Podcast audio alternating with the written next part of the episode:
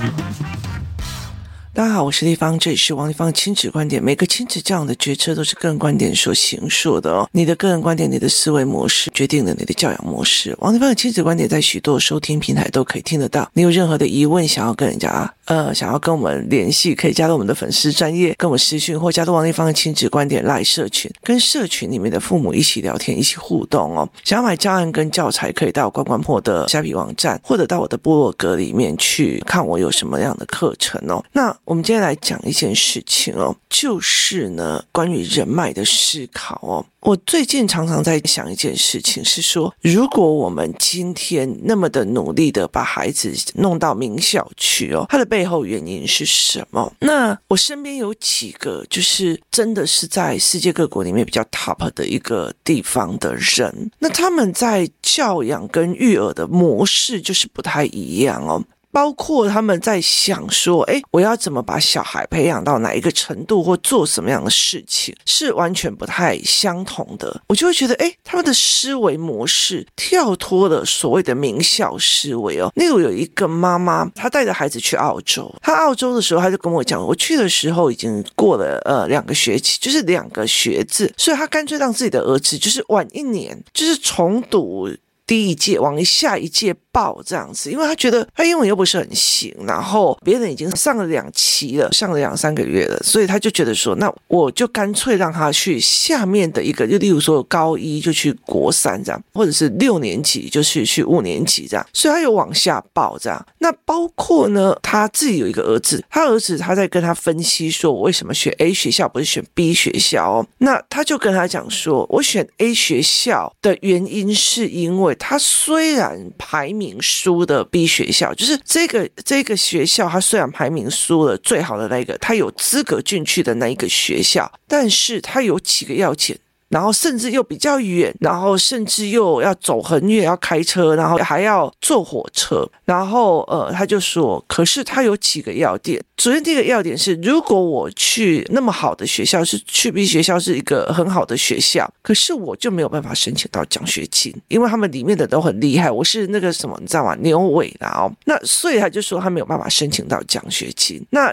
第二个，如果我去 A 学校，就是我去比较远的那个学校，虽然他排名没有那个。好，那第一件事情是我可以申请奖学金，因为我是用最高标进去的。第二件事情是，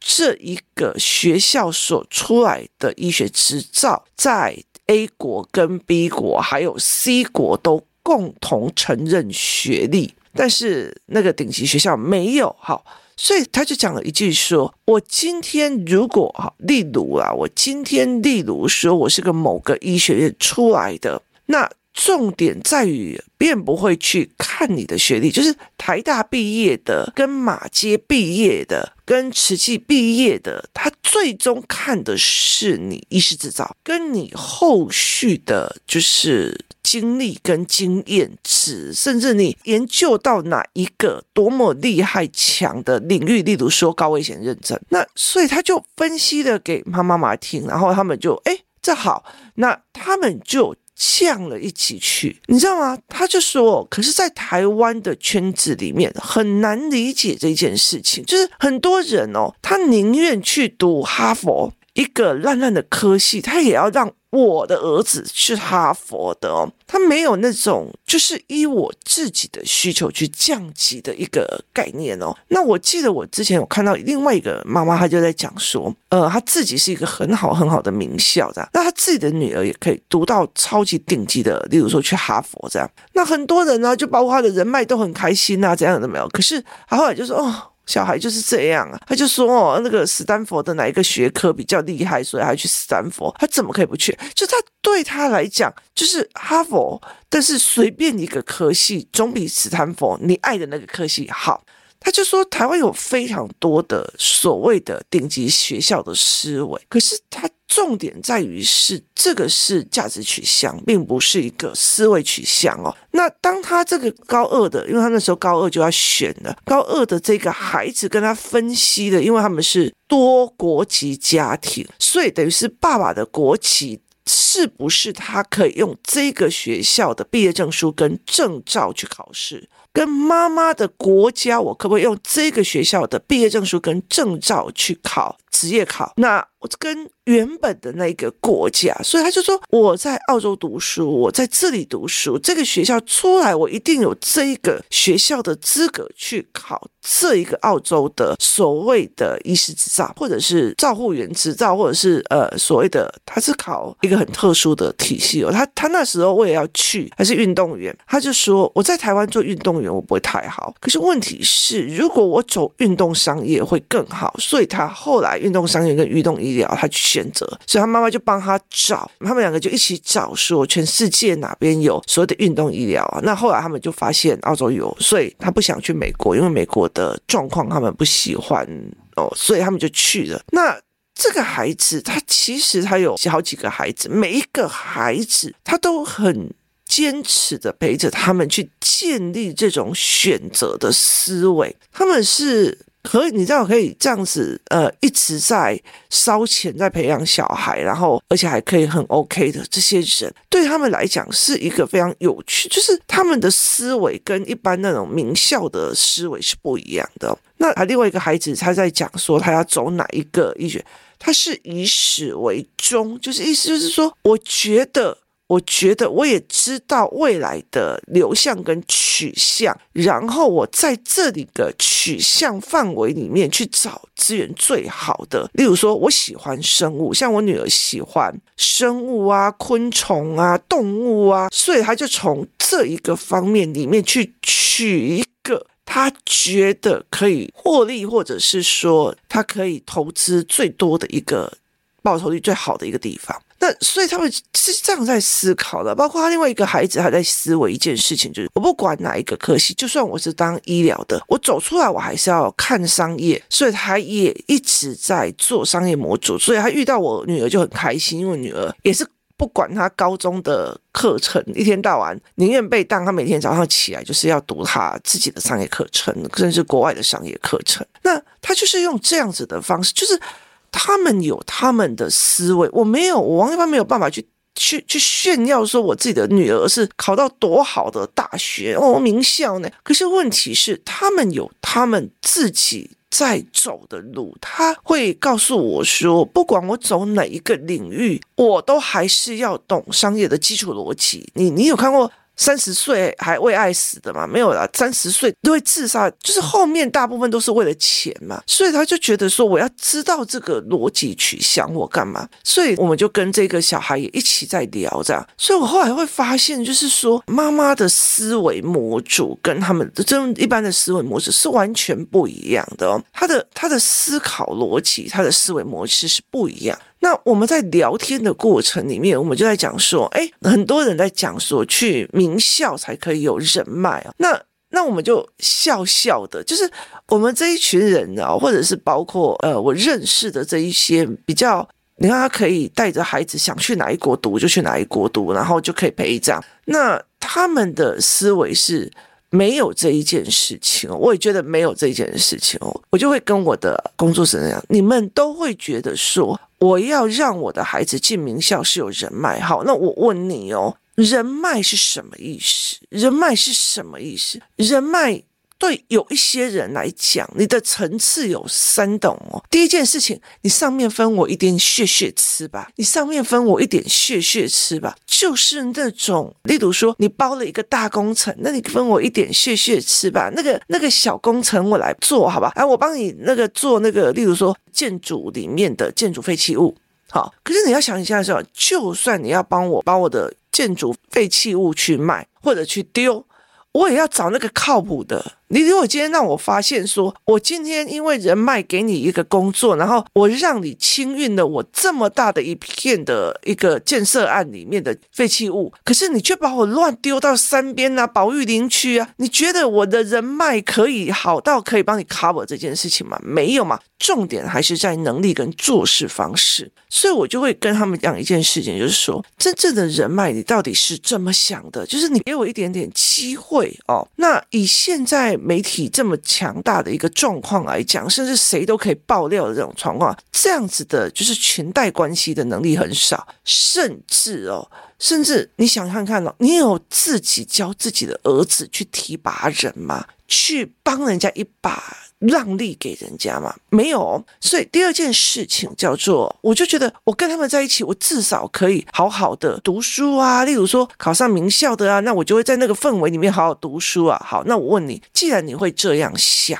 你有没有想过，别人要跟一个不读书的，还要人家拉的那种人在一起吗？就是我自己要往前冲的千里马了，我还要拉一只牛诶、然后还要看他高兴不高兴，不可能。你听得说，你有看过牛车在载货，你有看过马车在拉一只牛的吗？所以这个东西是逻辑，但我觉得有问题的哦。那这不对嘛？哈，所以第三件事情哈，你今天就算你自己能力也很强，逻辑也很强，思维也很强哦，可是你不敢讲话，你的小孩子不敢讲话，他到国高中时就不敢讲话，那敢讲话，他就算身边一堆朋友，他可以。得到什么啦？你的意思吗？就是他不会去跟人家聊天，好，就算会跟人家聊天，他有没有办法在所有人聊天里面去抓讯息哦？我那天跟我同学在讲说，我回去就是跟我爸爸跟我妹妹吃饭，然后呢，我就讲了一句话，说我爸爸很厉害的一件事情哦，你不要直接跟他讲某件事情，他一定会马上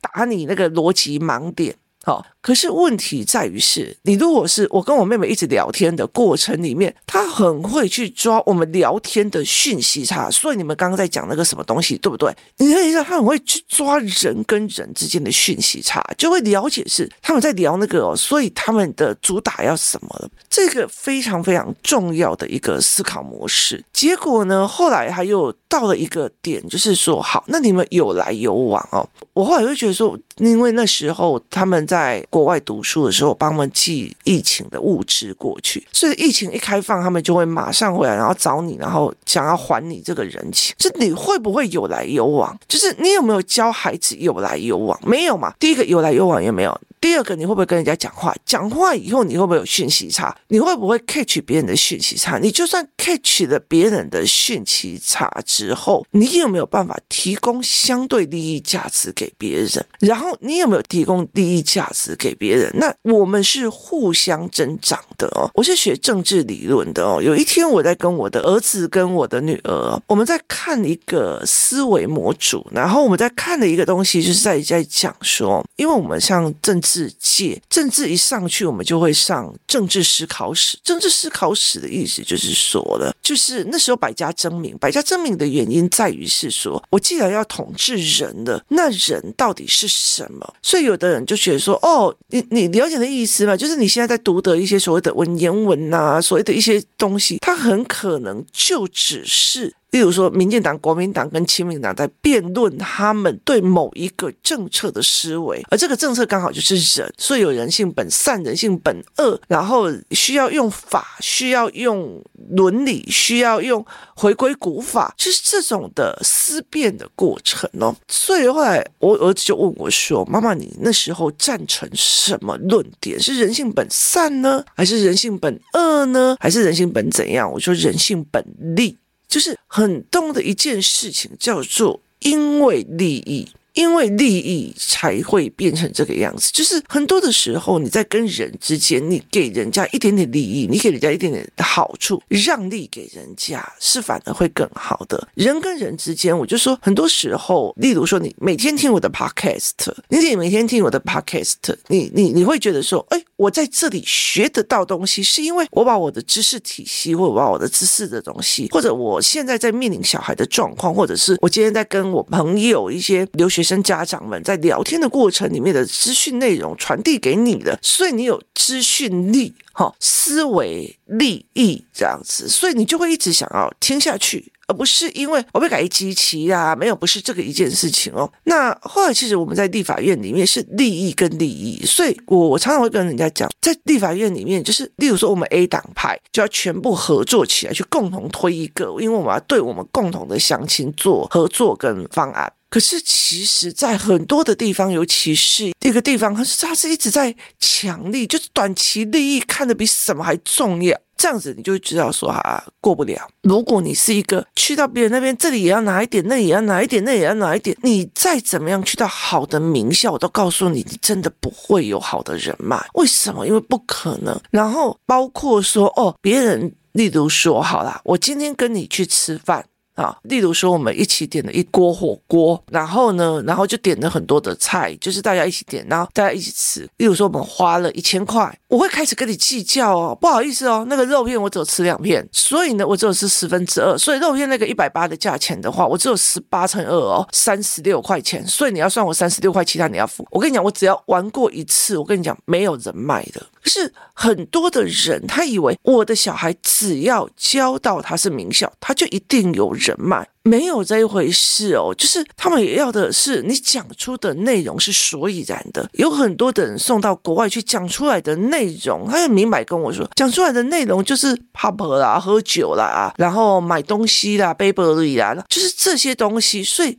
他的人脉可以干嘛？可以带着他吃喝玩乐而已。所以，如果我们要跟孩子讲说，我们去到好的名校里面就会有好的人嘛，那你一边要赶快去练你的孩子的语言嘛、逻辑嘛、思维嘛、有料嘛，喜欢跟人家聊天嘛，有一群练习的朋友可以一起聊嘛，可以很习惯性的开始在聊商业逻辑嘛，可以很习惯性的再开始聊哦，我们这个是上一次是怎么去做的嘛？你跟人家讲话，你就会抖。然后又没有内容，然后又会害怕，那他怎么有可能在所谓的认识的人里面形成一个更好的团体？所以我就觉得人脉这件事情是非常有趣的，大家很信奉说到了名校里面就会有人脉。可是问题在于是，像我这个朋友，他就跟我讲说，第一个就是他不要名校嘛，因为他他可以去名校，可是他没有去，他就觉得说，我要很实在的，就是医学院毕业之后，它是一个特殊的医学院，毕业之后我可以拿到执照，我可以拿到三国的执照，对我来讲是最有利的。那我有拿到三国的执照，我在三国，包括澳洲啊、台湾啊，然后他他爸爸的国家，在这几个国家我都可以。拿到执照，我都可以进入他们这一个领域的系统里面去。我有执照诶，所以别人会觉得说：“哦，你不是那个第一名校的，我看不起你们。”不会嘛？为什么？因为我思维模组讲出来的话有料嘛。我可以就说：“哦，那你今天在台湾，那你的儿子想要去读澳洲，我可以给你资讯哦。我也是在澳洲出来的，他就可以做这样的一个思维面试。可是他说很多的留学生丢着就在那边，其实就是一直玩，一直玩，买东西玩啊，这样子而已，所以其实根本他没有长出很多的能力跟很亮，所以他就在聊这件事，就是当你想要去那边，除了拉学历回来之外，你有没有那个能力去抓那个人脉？所以这才是一个思维的问题哦。那尤其是像比较厉害的这一群人，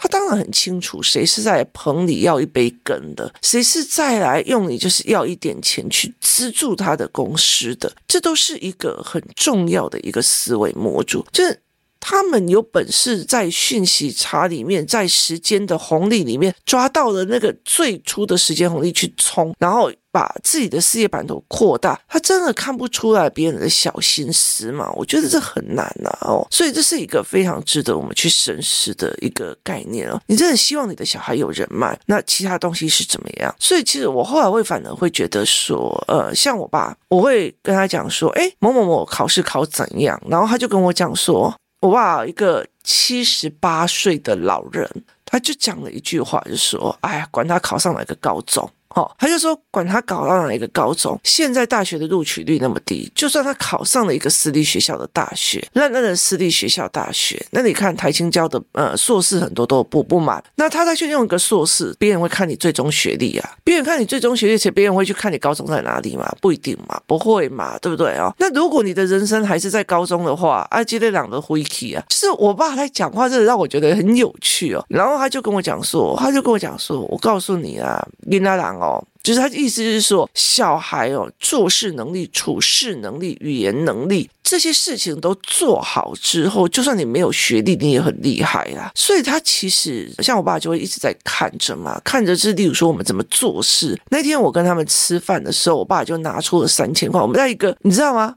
我爸那里有蛮有趣，我们在一个台中哦，已经三十六度、三十七度哦。那我约我爸爸吃饭，然后呃，他就把小孩跟一起约是吧？就是包括我妹还有他们的小孩这样，然后约在一个路边，就是路边，然后用那种你知道吗？那个棚架盖出来的一个空间里面哦，然后用。大量的电风扇一直吹你这样子哦，它很热，但是它有四到五台的电风扇一直在吹你，然后我们在吃鹅肉，我觉得他在观察小孩有没有在抱怨，然后他在观察我们怎么应退进退，然后后来其实我们就在聊聊聊聊聊聊到后来，他就拿三千块说去付钱，这时候我就说爸不要用你的。那。我跟另外一个，我们就开始就是跟我妹婿两个就开始抢征战嘛。我女儿马上非常快速的拿着三千块去结账，然后呃，我的小外甥也拿着去结账。结账回来之后，我小外甥就把钱丢给我儿子，因为他觉得他最小，就我儿子再把他塞回去那个就是说遗账的那个袋子里面这样。